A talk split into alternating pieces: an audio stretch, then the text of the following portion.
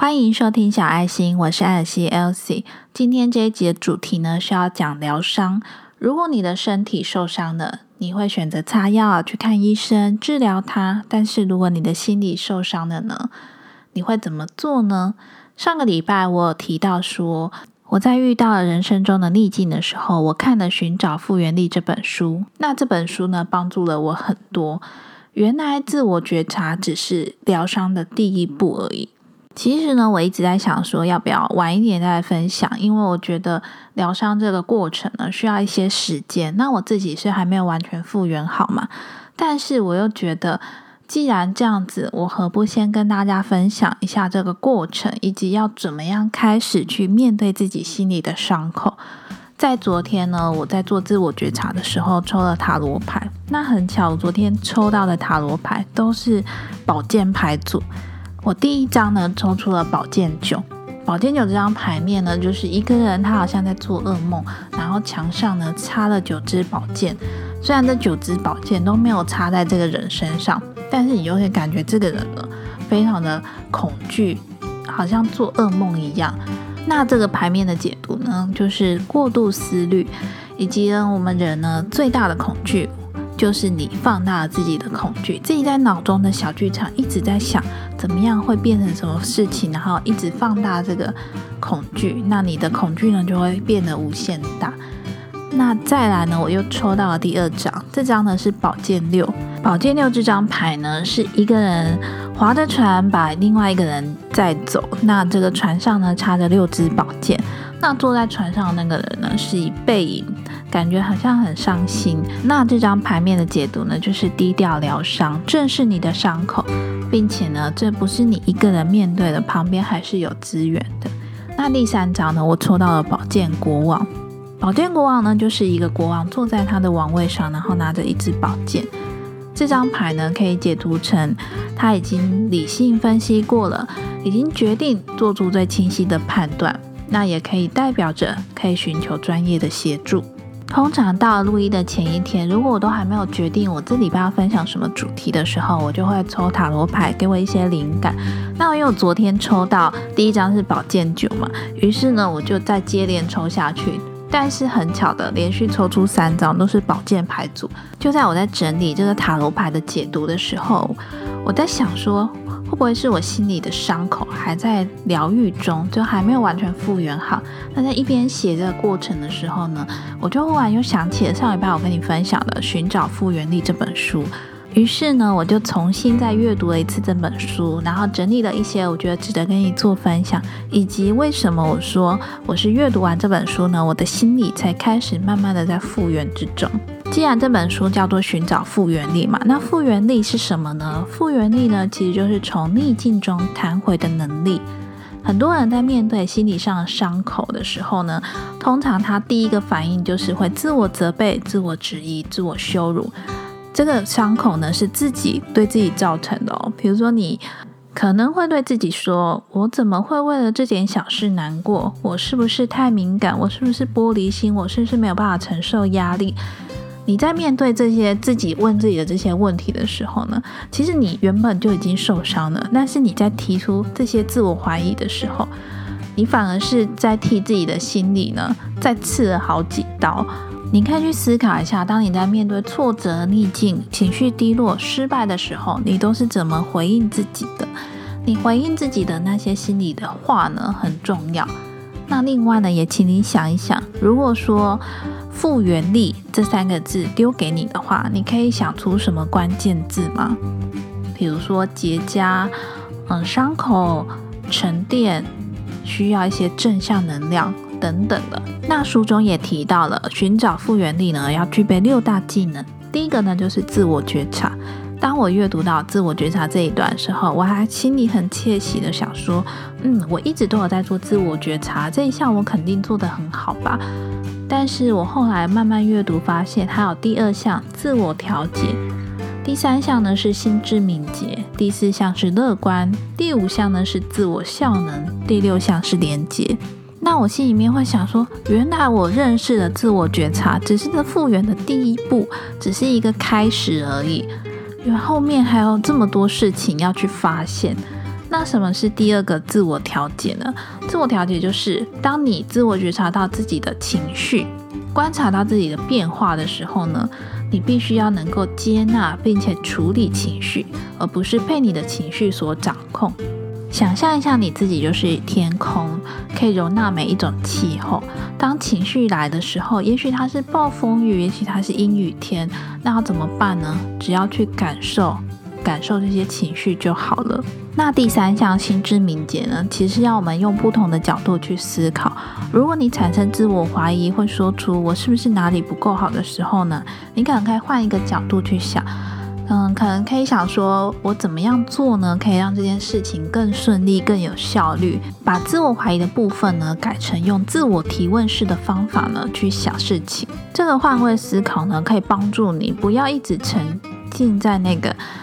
负面的情绪里面，你跳脱出来看呢，也许就会看到不同的角度。就像每个人呢，他有不同的切面嘛，那你用不同的角度去看，就可以看到不同的切面。那你看事情的角度就会不一样。那第四项乐观，其实我知道很多人说乐观不就是发挥正能量吗？你把所有事情都想成是正面的。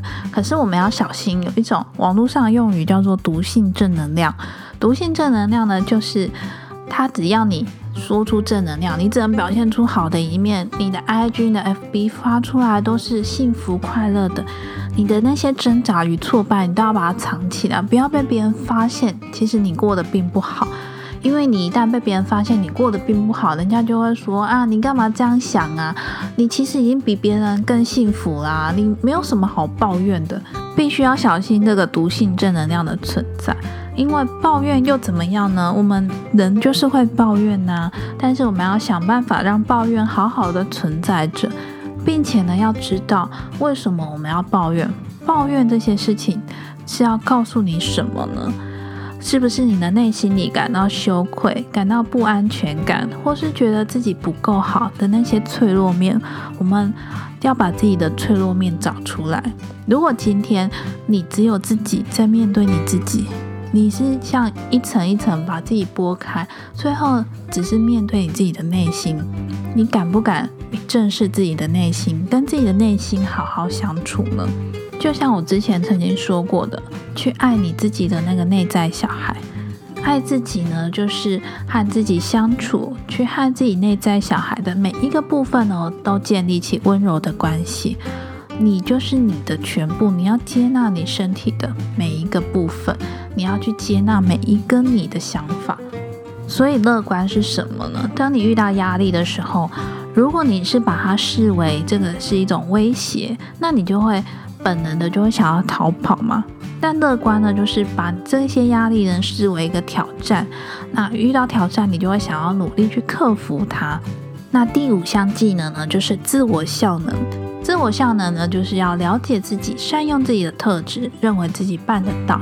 那这一点呢，就跟我上礼拜分享的隐性优势蛮相似的，就是你要去找出自己的特色，找出自己的优点，然后去发挥这些自己的优势。那可能你会问我说，我不知道我自己的人格特质是怎么样，我找不到自己的优点，我觉得我好像没有优点。没关系，现在线上呢有非常多那种人格测验。或是天赋测试，有一些心理测验都可以帮助你找出你的特质。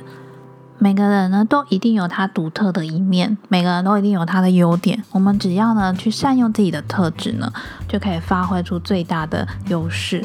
那有一点蛮重要，就是停止跟别人做比较。如果说我们的人生呢，就是一趟航海的旅程，那每个人呢都有他自己的航程。有些人可能他正遇到暴风雨，那有些人可能晴空万里，一帆风顺。那我们要做的就是呢，练习去祝福与欣赏每一个人独特。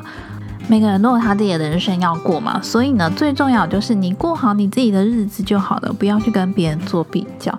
那第六项效能呢，就是连接。连接呢，顾名思义就是与人的关系。想想看你身边有没有可以信赖的人，你有没有自己的信仰，或是你与大自然亲近的时候，有没有一种跟大地的连接感？那我很喜欢他书里面分享的，他说裂痕呢，就是一个可以让光照进来的地方。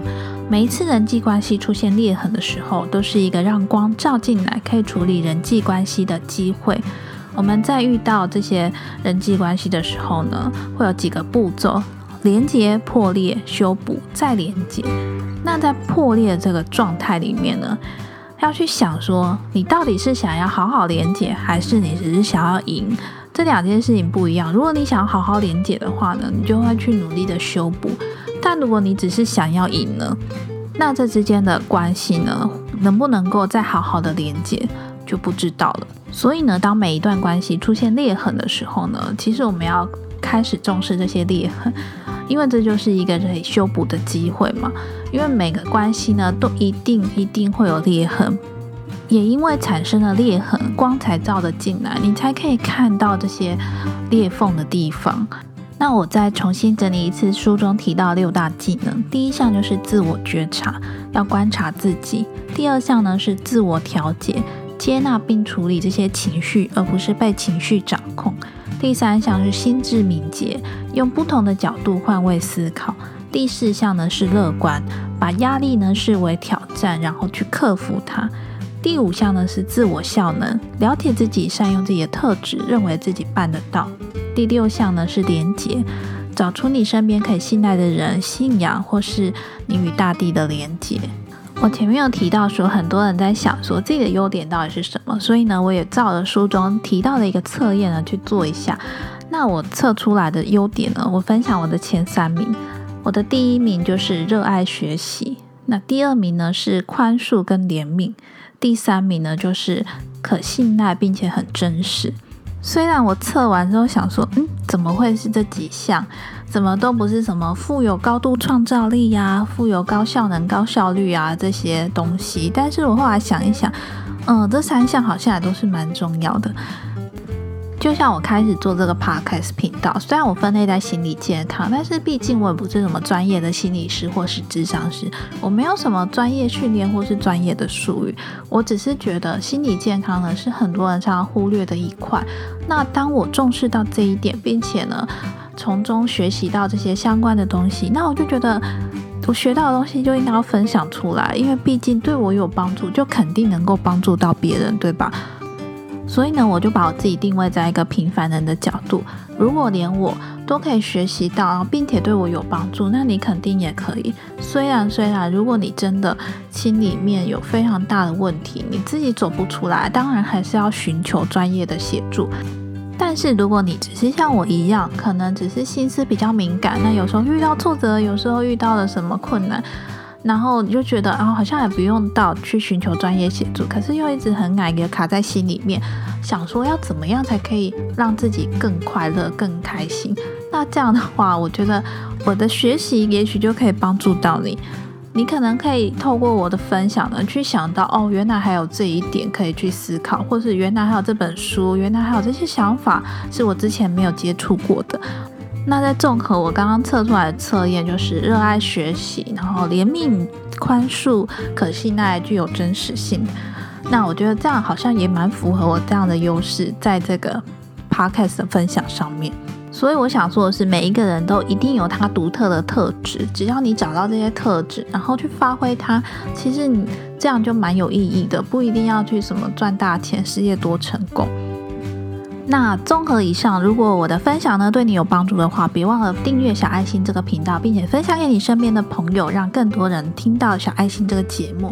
那那如果你听完我的节目，觉得对你很有帮助、很有共鸣的话，别忘了帮我到 Apple Podcast 下方打五颗星评分，并且在下面留言你的收听心得。最近呢，有听众跟我说，我之前讲话速度太慢了，所以呢，我这一集尽量的调快一下我的速度。但是我知道，毕竟我还是没有办法讲的像古玩一样这么的快速。所以呢，如果你们还有任何的建议与回馈，都欢迎你在 Apple Park 下方留言给我。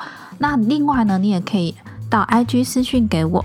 嗯，我的 IG 账号是 The Petite Elsie，拼法是 T H E P E T I T E E L S I E，直接到 IG 上面搜寻小爱心，爱草的爱，星星的心，就可以找到我喽。如果你有在使用 IG 习惯的话呢，欢迎追踪我的 IG，我的一些生活的现实动态呢，都会分享在我的 IG 上面。那如果你有在收听这一集的节目，也欢迎你截图上传到你的现实动态，然后 tag 我，让我知道你有在收听哦。节目的最后呢，真的要非常谢谢你的收听，因为有你的收听呢，我才有动力每个礼拜继续录节目分享给你。那今天分享的这个寻找复原力呢，其实这个复原的过程是需要一些时间来沉淀，而且这个时间呢，不能够确定要多长多短，但是呢，只要我们能够正视自己心里的伤口，就一定会有复原的那一天，一定会好起来的。可能是最近我在寻找自己的复原力的这个过程呢，让我有一点感慨。我有时候在感慨，说我怎么长大了，反而就忘记原本很乐观的那个自己。从小到大，应该大家对我的印象就是一个非常乐观的人。其实我那时候也想说，哎，好像也没有什么事情好难过的。但是我现在回头想想看，其实我从小成长的过程算是蛮顺遂的吧，念书也念得不错，然后也有顺利交男朋友，然后也有顺利交到好朋友。小时候也没有什么为钱烦恼的事情，顶多就是，呃，哪个同学不喜欢你，跟哪个同学吵架啊，或是等等之类，大概都是友谊上面吧。但是又很快就可以说清楚了，因为小时候的大家没有什么利益关系，可能讲一讲就又好了。其实我记得以前的我呢，是蛮有自信，而且很乐观，但是我也不知道为什么，年纪越大，好像就这些自信会一点一点的消失，诶。还好，现在呢，在这个复原的过程呢，我又想起了那个当初充满自信、爱冒险的自己。所以呢，我想要告诉你，其实这些东西没有消失，是你把它藏起来了。你再慢慢的把它找回来，它还是会回来的。那这个重点呢，就是你必须好好的跟自己相处啊。对了，最后呢，我要分享书中的一句话：“Feeling at home in your body。”在你的身体里有在家的感觉。我们都知道，常常我们遇到困难或者是遇到难过的事情，就会想回家，因为家就是给我们安全感的地方。但是如果只有你自己一个人的话呢，你必须在你的身体里面找到有在家的感觉，让你自己的身体呢，就是你自己心灵最大的安全感，好好的拥抱自己。好啦，真的到了节目的最后了。小爱心这个 podcast 节目呢，是一个关于心理健康，在讲觉察、疗愈自己、自我成长、心灵成长方面。